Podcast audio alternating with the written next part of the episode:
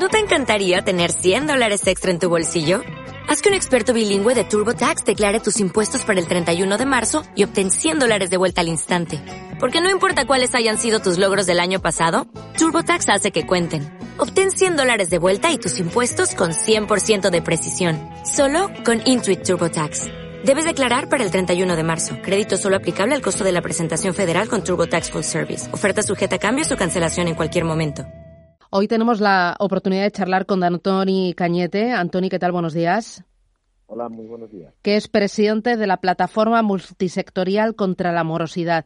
Hemos llamado al señor Cañete porque eh, ustedes han calculado que la deuda que tienen o los pagos pendientes de liquidación por parte de, muchas compañías, entre ellas muchas que cotizan en el mercado continuo, ascienden a, eh, corríjame si me equivoco, 130.000 millones de euros.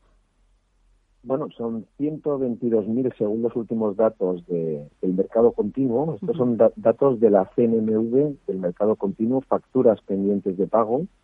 Y ahí sumamos los 8.500 millones que tienen las administraciones de también pendientes de pago, pero pagos que exceden del, cómputo legal, ¿no? Lo que tienen las administraciones está por encima de los 30 días. Por lo tanto, esos 8.000 más los 122 nos dan esos 130.000. Es la composición de esas dos cifras. Claro, son facturas pendientes de pago a proveedores y entre muchos de esos proveedores hay pequeñas y medianas empresas y también autónomos que necesitan esa liquidez para seguir funcionando. Mayoritariamente, y, usted lo indica, ¿no? La parte más importante para la viabilidad de una empresa es sin duda su liquidez, ¿no? Por tanto, es una necesidad imperial, ¿no? Después de todo lo que estamos comentando, ¿no? Ustedes por ello le piden al Gobierno que le obligue a todas estas empresas y también a las administraciones a que eh, ejecuten, paguen eso que deben desde ya mismo. es, que, estamos hablando de un tema para mí capital, ¿eh? como el propio programa, ¿no? Un tema capital. Miren, eh, una empresa le pueden bajar sus ventas eh, y la empresa va a poder seguir siendo viable, ¿eh? porque se toman decisiones de ajuste, ¿no? Ajustas tu stock, ajustas tu, plantilla o ajustas, en este caso, tus costes, ¿no? Y, por tanto tú puedes continuar, habiéndote bajado las ventas, pues puedes continuar eh, con la viabilidad de la empresa. Pero si una empresa se queda sin liquidez, esa empresa es inviable. La liquidez para las empresas es su oxígeno. Eh, por eso nosotros eh, dijimos, eh, esta situación que se está dando es una situación en la que las empresas han dejado de, generar liquidez. ¿Por qué? Porque han dejado de facturar, en algunos casos el 100%, 90, 80, 70%, y bueno, en, este confinamiento el 100% en prácticamente la totalidad de la actividad. Por lo tanto, estamos hablando de un tema de oxígeno para las empresas, que es su liquidez. Además, ustedes eh, eh, recuerdan que ahora eh, estas empresas pueden ejecutar eso que deben, pueden pagar esas facturas que deben porque tienen esa financiación adicional del ICO. Sí, correcto. nosotros hemos aplaudido desde el primer momento el hecho de que se pongan en marcha unas líneas de financiación para inyectar liquidez, pero vamos, sin duda, esta es la solución al problema. Fíjense, yo el otro día hacía un, una, un análisis ¿no? en el que decía, miren, la liquidez para las empresas es como la sangre para las personas. Tú produces sangre continuamente y eso es lo que te hace vivir, para entendernos. ¿no? Si tú dejas de producir sangre, lógicamente tienes un problema de, de, vida, ¿eh? para entendernos. Entonces, las empresas han dejado de producir sangre, pero nos encontramos que las empresas sin producir sangre vienen y se le dicen, no, no, tú sin producir sangre tienes que de alguna forma pagar tus impuestos. Eso significa quitarle más sangre, con lo cual, si tú no produces sangre y te quitan, tienes un problema de viabilidad. Pero es que además hemos tomado la decisión de decir, no, es que hay un confinamiento con 15 días de permiso retribuido. Eso significa quitarle todavía más sangre. Entonces, lo que estamos haciendo es matar nuestra actividad económica y empresarial, que es, cuando salgamos de esta situación puntual, es el gran problema que nos vamos a encontrar encima de la mesa que habrá creado también el coronavirus. Aparte del gran drama y donde la prioridad tenemos clarísima que debe de ser la urgencia o la alarma sanitaria que tenemos que afrontar, paralelamente deberíamos de estar poniendo encima de la mesa cuál es la situación que nos estamos encontrando y qué decisiones estamos tomando para nuestra economía y nuestro sistema productivo. ¿Por qué? Porque cuando salgamos nos vamos a encontrar, como se está diciendo, un problema encima de la mesa trascendental.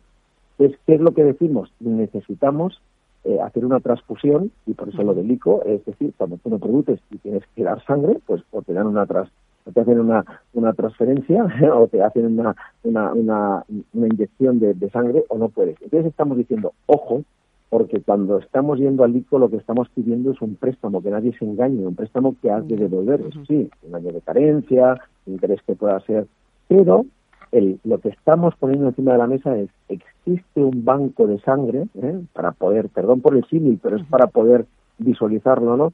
Que son las deudas pendientes, obligaciones de pago, ¿eh? obligaciones de pago de la administración y también de empresas, sobre todo aquellas que tienen más facilidad para financiarse, que pueden inyectar sin riesgo, y esta parte es muy importante, sin riesgo, porque el ICO hay que devolverlo y eso tiene un riesgo y por eso vienen los avales, para poder inyectar la parte más preciada que tenemos en este momento, que es liquidez. Claro. Y aquí viene la, la por eso ustedes le piden al Gobierno que eh, actúe de forma urgente y que obligue a todas esas eh, empresas a eh, pagar todas las facturas que tienen pendientes, que no lo demoren todavía más. Claro, ¿Y el gobierno qué les dice? ¿El gobierno o sea, les ha contestado? ¿Les ha dado alguna solución? Em, ¿Han hablado ustedes directamente con algún ministro, algún secretario de Estado?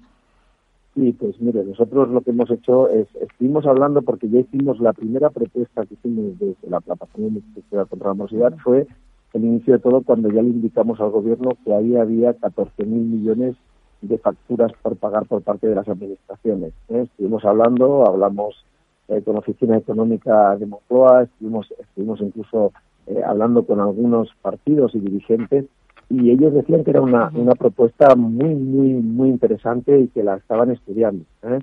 Pero bueno, entiendo que las urgencias lo que ha hecho es implementar otro tipo de medidas, pero sí que ha llegado el momento donde nosotros lo que hemos hecho en nuestra nota de prensa es urgir al gobierno a hacer un real decreto que dé obligado cumplimiento a que se paguen las deudas pendientes de las administraciones y por parte de las grandes empresas que tienen más acceso a la liquidez o que tienen más liquidez que puedan eh, pagar las facturas pendientes. Vuelvo a decir, eh, son obligaciones de pago y además inyectarían dinero directamente, pero también un tema que estamos solicitando y que para nosotros es trascendental. No solamente hay que pagar las administraciones a los contratistas principales, sino que pedimos, y lo pedimos que se haga por ley, que además se pague a toda la cadena de valor, o sea, a los subcontratistas, porque ahí es donde tenemos verdaderamente a las pequeñas y medianas empresas, a los autónomos. Por eh, tanto, diga, no, por tanto.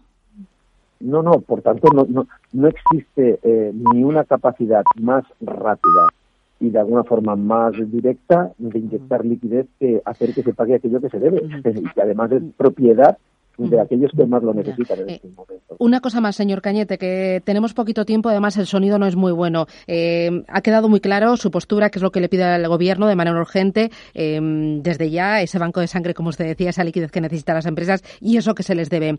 Eh, ahora eh, eh, lo que necesitamos todos es volver a la normalidad cuanto antes. Se habla de una apertura económica gradual y que empezaría a partir del próximo 12 de abril.